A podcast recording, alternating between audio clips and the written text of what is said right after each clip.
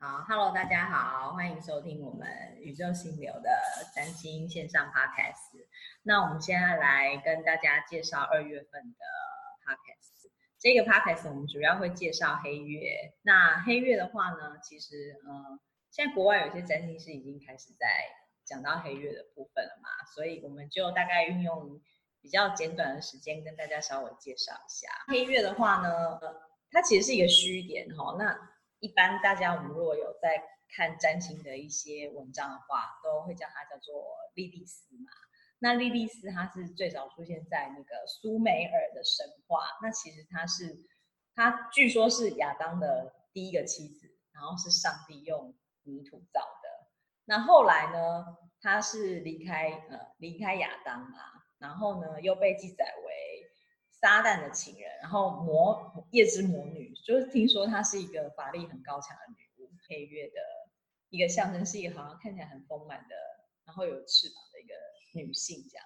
黑月有许多名称，黑月、暗月啦，黑月莉莉丝啊，或者是暗月莉莉丝。那这个虚点不是叫做黑月莉莉丝的小行星，它是月球轨道的一个远地点，所以是距离地球最远的一个地方。它有九年的轨道。在每一个星座都会停留九个月，所以我们每个人的星盘上面都会有一个黑月的虚点。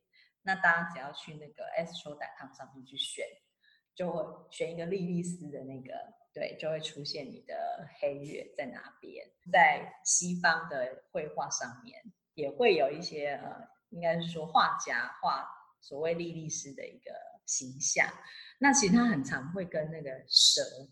的形象互相缠绕，是因为可能蛇感觉大家会觉得比较黑暗哈，所以其实就有一点影射说我们要讨论的黑月是属于一个比较阴暗面，因为蛇我们看到都会觉得很害怕嘛，所以也是可能我们不太想要面对的那个 部分，阴影的部分就对了。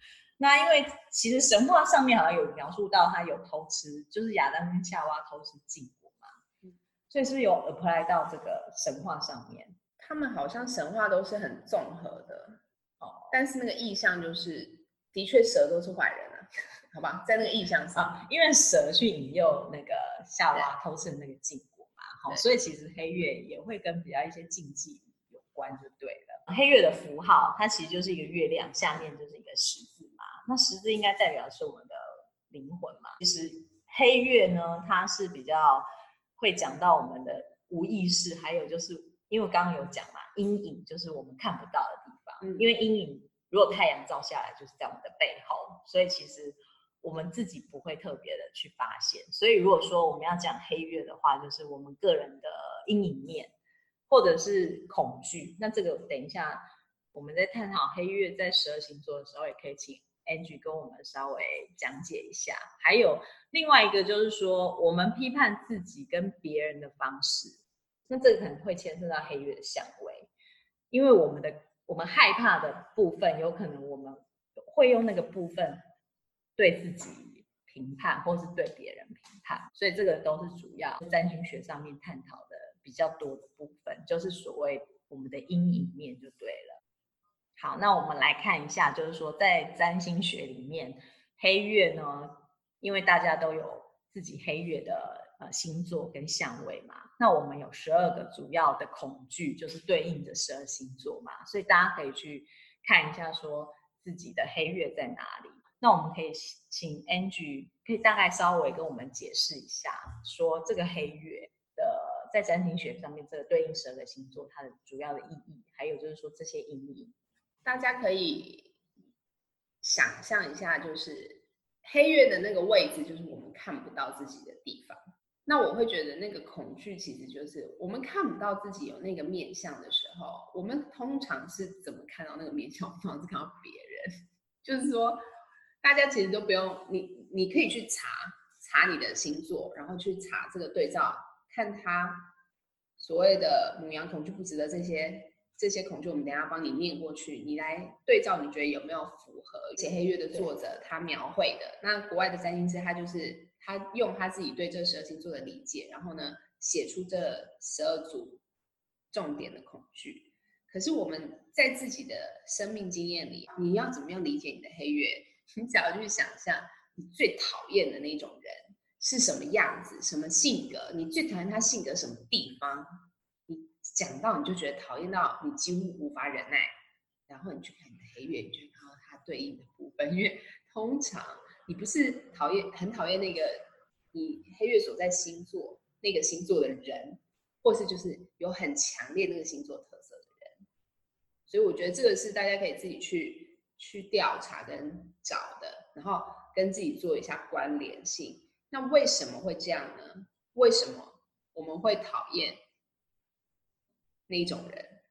就是我们不接纳自己也有跟他一样的地方，我们不愿意接纳自己有我们刚讨厌的那些面相，所以我们把所有我们不接纳自己的那个地方，全部都丢到那个人身上，不管那个人是谁，他做的每一个行为，其实都是因为你自己也会做。那我知道这个对大家来讲都很难接受，这就是为什么黑月很不受大家欢迎。然后刚刚前面神话里，大家都把他指称为坏人、荡妇。什么吃小孩什么的，就是给他贴着很多负面的阴影的标签，那就是我们是怎么样打压我们自己的那个阴影，就是我们不接纳自己有不好的地方，因为我们希望自己是一个完美的形象，可是那是不可能发生的。阴影就是我们的一部分，那它也是力量所在。所以这个恐惧这一题，其实如果大家可以透过，因为这个 podcast 只有我们大概就是顶多二三十分钟嘛，那但是这一整题其实它的。深度很深嘛，因为阴影不是说我们这样聊就可以聊，你就可以接纳，或是你就可以理解的。但至少你可能稍微认识他一下，因为跟我们今年的行运有关联。那我们今年应该就是集体黑月在母羊，集体都在处理我们小小婴儿时期的各种恐惧。所以在那个书上他说，母羊座是恐惧不止的。所以我觉得我们所有地球上所有的人，不是只有我们台湾，是所有的人，我们现在都在。处理那个我们曾经以为我们不值得人家爱的那个部分的那个恐惧，那那个恐惧其实是很强烈的，所以我们现在大家一起在消化这个恐惧。好，那我们来帮大家呃解说一下，就是说对应十二个星座到底恐惧是什么，所以你们也可以看拿出自己的星盘来看一下。刚刚有讲嘛，黑月在母羊是恐惧不值得，那在金牛，金牛因为它是很感官的嘛，所以它就很恐惧不足或缺乏。那双子呢？双子应该是很恐惧、恐惧拒绝吧，因为双子就是很需要跟别人连接嘛。对，那巨蟹呢？巨蟹因为这么爱家的星座，他就恐惧被被大家被大家抛弃。那狮子呢？狮子因为它是一个比较固定的星座嘛，所以他可能很恐惧很多的变化，因为他可能就比较没有那么多的弹性。那处女座因为他是。属于这个细节控嘛，所以他可能很恐惧就是失败。那天秤座，因为天秤座这么爱关系的星座，就是很恐惧孤独，他害怕一个人。那天蝎座，天蝎座因为比较需要掌控性，所以他很恐惧失去那个掌控性。那射手座呢？射手座因为非常需要一个真理的一个星座，所以他很恐惧事情没有意义。好，那摩羯座呢？摩羯座因为他是属于一个。比较成熟，所以他很害怕别人很忽视他，不重视他。那在水瓶座，因为水瓶座很有理想性嘛，所以水瓶座最恐恐惧就是说那件事情让他觉得很无力。那最后就是双鱼座，因为双鱼座他就是呃非常具有大爱，所以他很怕他这这个大爱呢是得到更多的脆弱跟伤害。所以这十二组星座其实呢就是对应的。我们自己刚刚 Angie 讲了嘛，其实不容易处理那个阴影，因为阴影我们就是看所以我们讲了他，我们会用一种叫做投射的技巧，全部把它投到某个人身上嘛，就就是我们最讨厌的那个人，可能是老板哦，可能是家人，可能是比如说你的呃婆婆啦，或是你的朋友，就是你最讨厌的那个人。那我觉得这一点小小的，刚刚 Angie 讲的那个技巧啊。我们可以稍微自己观察一下，因为我我相信大家不可能没有讨厌的人吧？我觉得讨厌的，从讨厌的人的身上去观察一下，你的黑月这十二组里面，你你是不是有恐惧某一件事情是你自己不知道的？好，那这个是一点点的分享。那再来说，我们怎么样去？因为这个是其实国外占星师研究那个黑月，他其实有讲说，其实那个面对阴影是如果我们可以接受的下来的话，它其实是一个很大的一个礼物，因为我们会投射出去，表示我们内在有一个东西我们自己不接受，那就是我们常常在讲所谓的二元分裂嘛，很多事情都是这样子。所以其实如果说那个阴影我们可以整合进来我们自己的意识当中的话，是不是对于呃我们那个不不被接纳、不值得，因为现在黑月在母羊嘛，那那个感觉我们比较可以去接纳到自己。所以我们这里也看到，其实如果为了定义我们的鹰眼，黑月也揭示我们怎么治疗那个阴影，还有我们如何又讲到那个真爱的一个话题。那这个话题其实。又跟我们其实二月份的行运有在分享那个婚神星在天平嘛，其实很多天上的星象都有在帮助我们去处理这些。那我们也可以请 Angie 来跟我们讲一下，说，呃，我们怎么样从刚刚我们讲的那个最讨厌的人的身上啊，去了解一下，就是说黑月的关键字，就是说因为阴影我们不容易看见，那因为黑月我们知道那个，就是既然不容易看见的话，那我们要怎么样去？观察，然后怎么样去收下这样子的一个这么大礼物？虽然说很难从这么短的一个 podcast 里面去了解，但是是不是可以稍微给大家一点点的方向，可以去了解自己的黑月呢？黑月的这个包裹，就是它也是礼一个很大的礼包。那这个礼物包，它就是表层是阴影，很不舒服嘛。可如果你可以穿越那个不舒服的阴影面，你就会抵达真爱。所以那一包很大，因为大家都想要。真爱，我们在地球上不过就是寻求一种爱的感觉而已。我们建立关系为了什么？想要被爱嘛，或是我们找一个人来爱，有没有？我觉得这个爱是一个人，我不觉得是基础的需求，我觉得是全部的需求。我觉得人做的每一件事都是因为爱，不管你承不承认，不管你觉得你是要，你觉得你最爱的是钱，你想要赚很多钱，你拿那个钱来干嘛？拿那个钱来干嘛？照顾家人，对不对？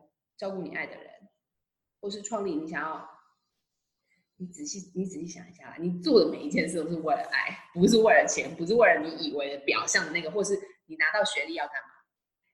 讨好父母啊，觉得父母会因此觉得你很光荣、很骄傲，所以他会更爱你啊？难道不是就是为了爱吗？没有一件事情不是为了爱。可是你看哦，如果我们不面对我们的阴暗面的话，我们到不了哎。我们永远到不了，你永远不会感觉到你真的被爱，你不觉得很可怕吗？你光是想到这个点，你就会觉得无论如何你都要去，对不对？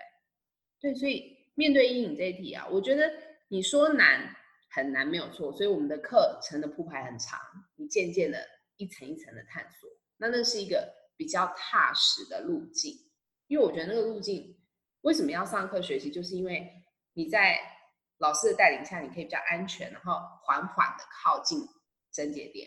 可是因为大家不不来上课，那只好你如果要靠自己突破你的这个，那不然你就去做心理治疗，去探讨你的阴影这个面向。那如果你也不愿意的话，你想要自己来，那你就去跟你最讨厌那个人做朋友，好不好？我觉得这个是最简单的方法，因为那就叫在生命里实修。你可以在生命里修行的，你最你最讨厌的那个人，你就去想办法找出他可爱的地方，去跟他做朋友。然后他表现出你讨厌的行为的时候，你就告诉自己说，那都是我去爱他那个行为。你如果有办法做到这样，那你的阴影就会被突破。这样好像讲到人生就是一个修罗场哦。不然我们来带大家看一下黑月的关键字好了啦，因为我们学占星有讲到嘛，其实都是要从关键字来去。了解一下这个，应该是说这个怎么讲？这个行星或是这个虚点虚点的能量嘛？那黑月的关键字有什么？无法吸收整合的阴影面，不能认同自己的某部分而投射出去的厌恶感，是厌恶感哦。还有极端恐惧，所以其实也可以从害怕的事情上面去下手，对不对？打压或压抑，就是其实就是没办法面对的一些事情啦。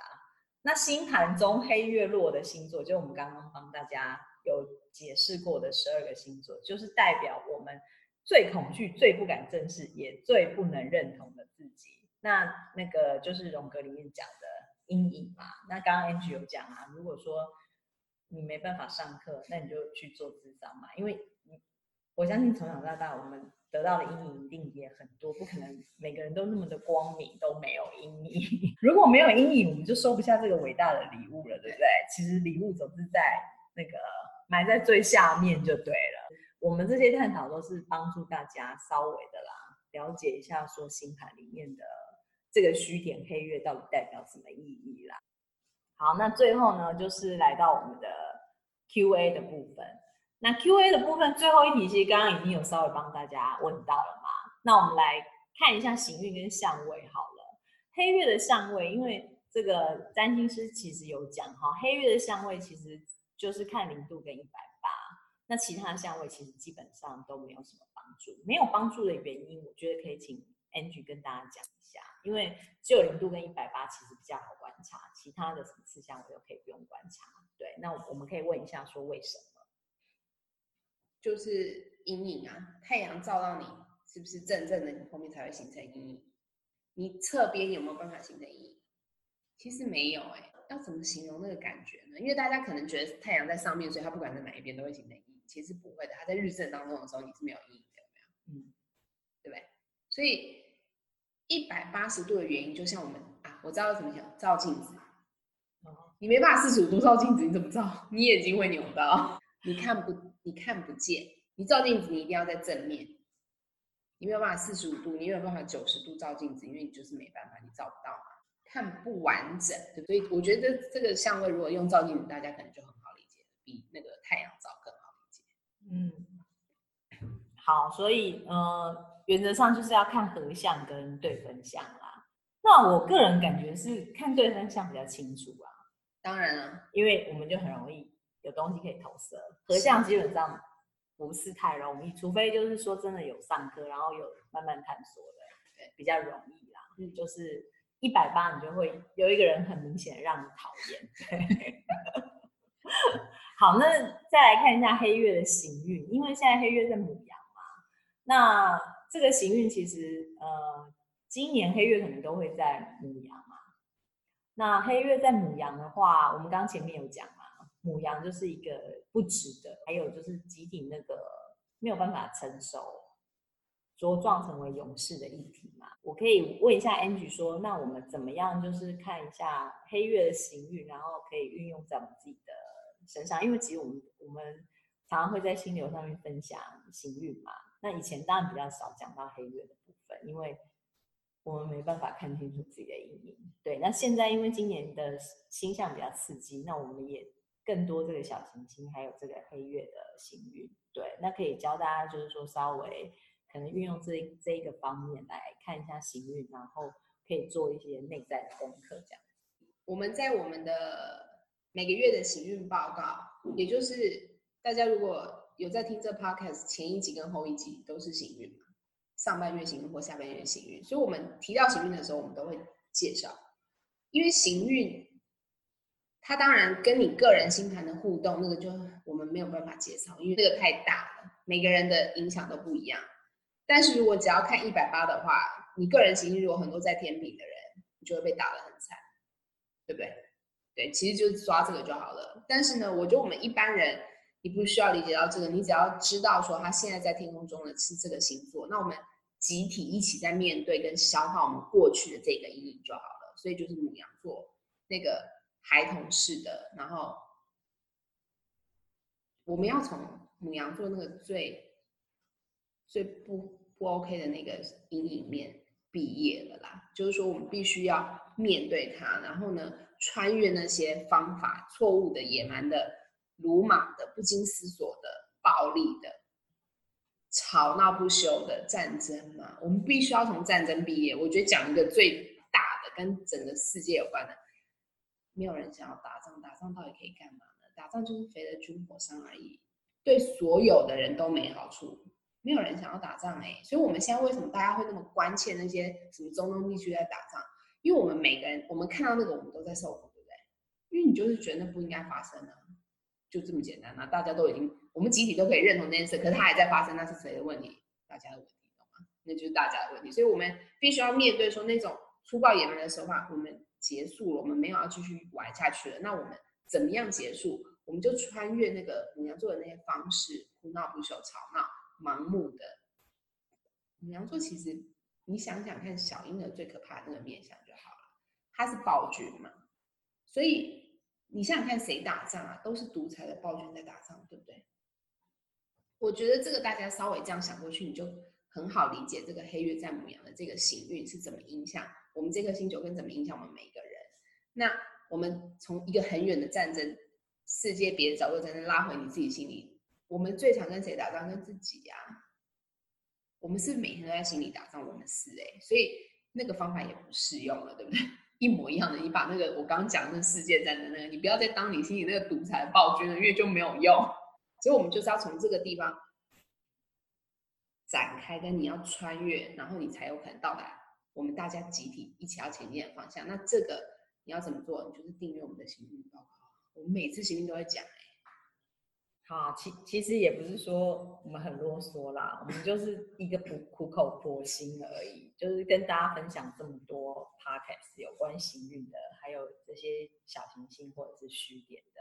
主要还是希望说可以协助大家走过这个比较激烈的二零二零啊，希望这个黑月比较简短的一个 podcast 可以帮助大家去理解到自己星盘上面的黑月，应该说自己星盘上面的阴影啦。那其实因为黑月还有很多很多可以讲的，我们很难在一个这么短的时间之内帮大家分析到那么多哈，所以如果有兴趣的话，可以来。来付费订阅，或者是说呃固定来收听我们的 podcast，这些我相信都会对大家有一些程度的理解跟帮助。好，那今天我们的星流的线上的占星频道就跟大家分享到这边，那我们下次见，拜拜，拜拜。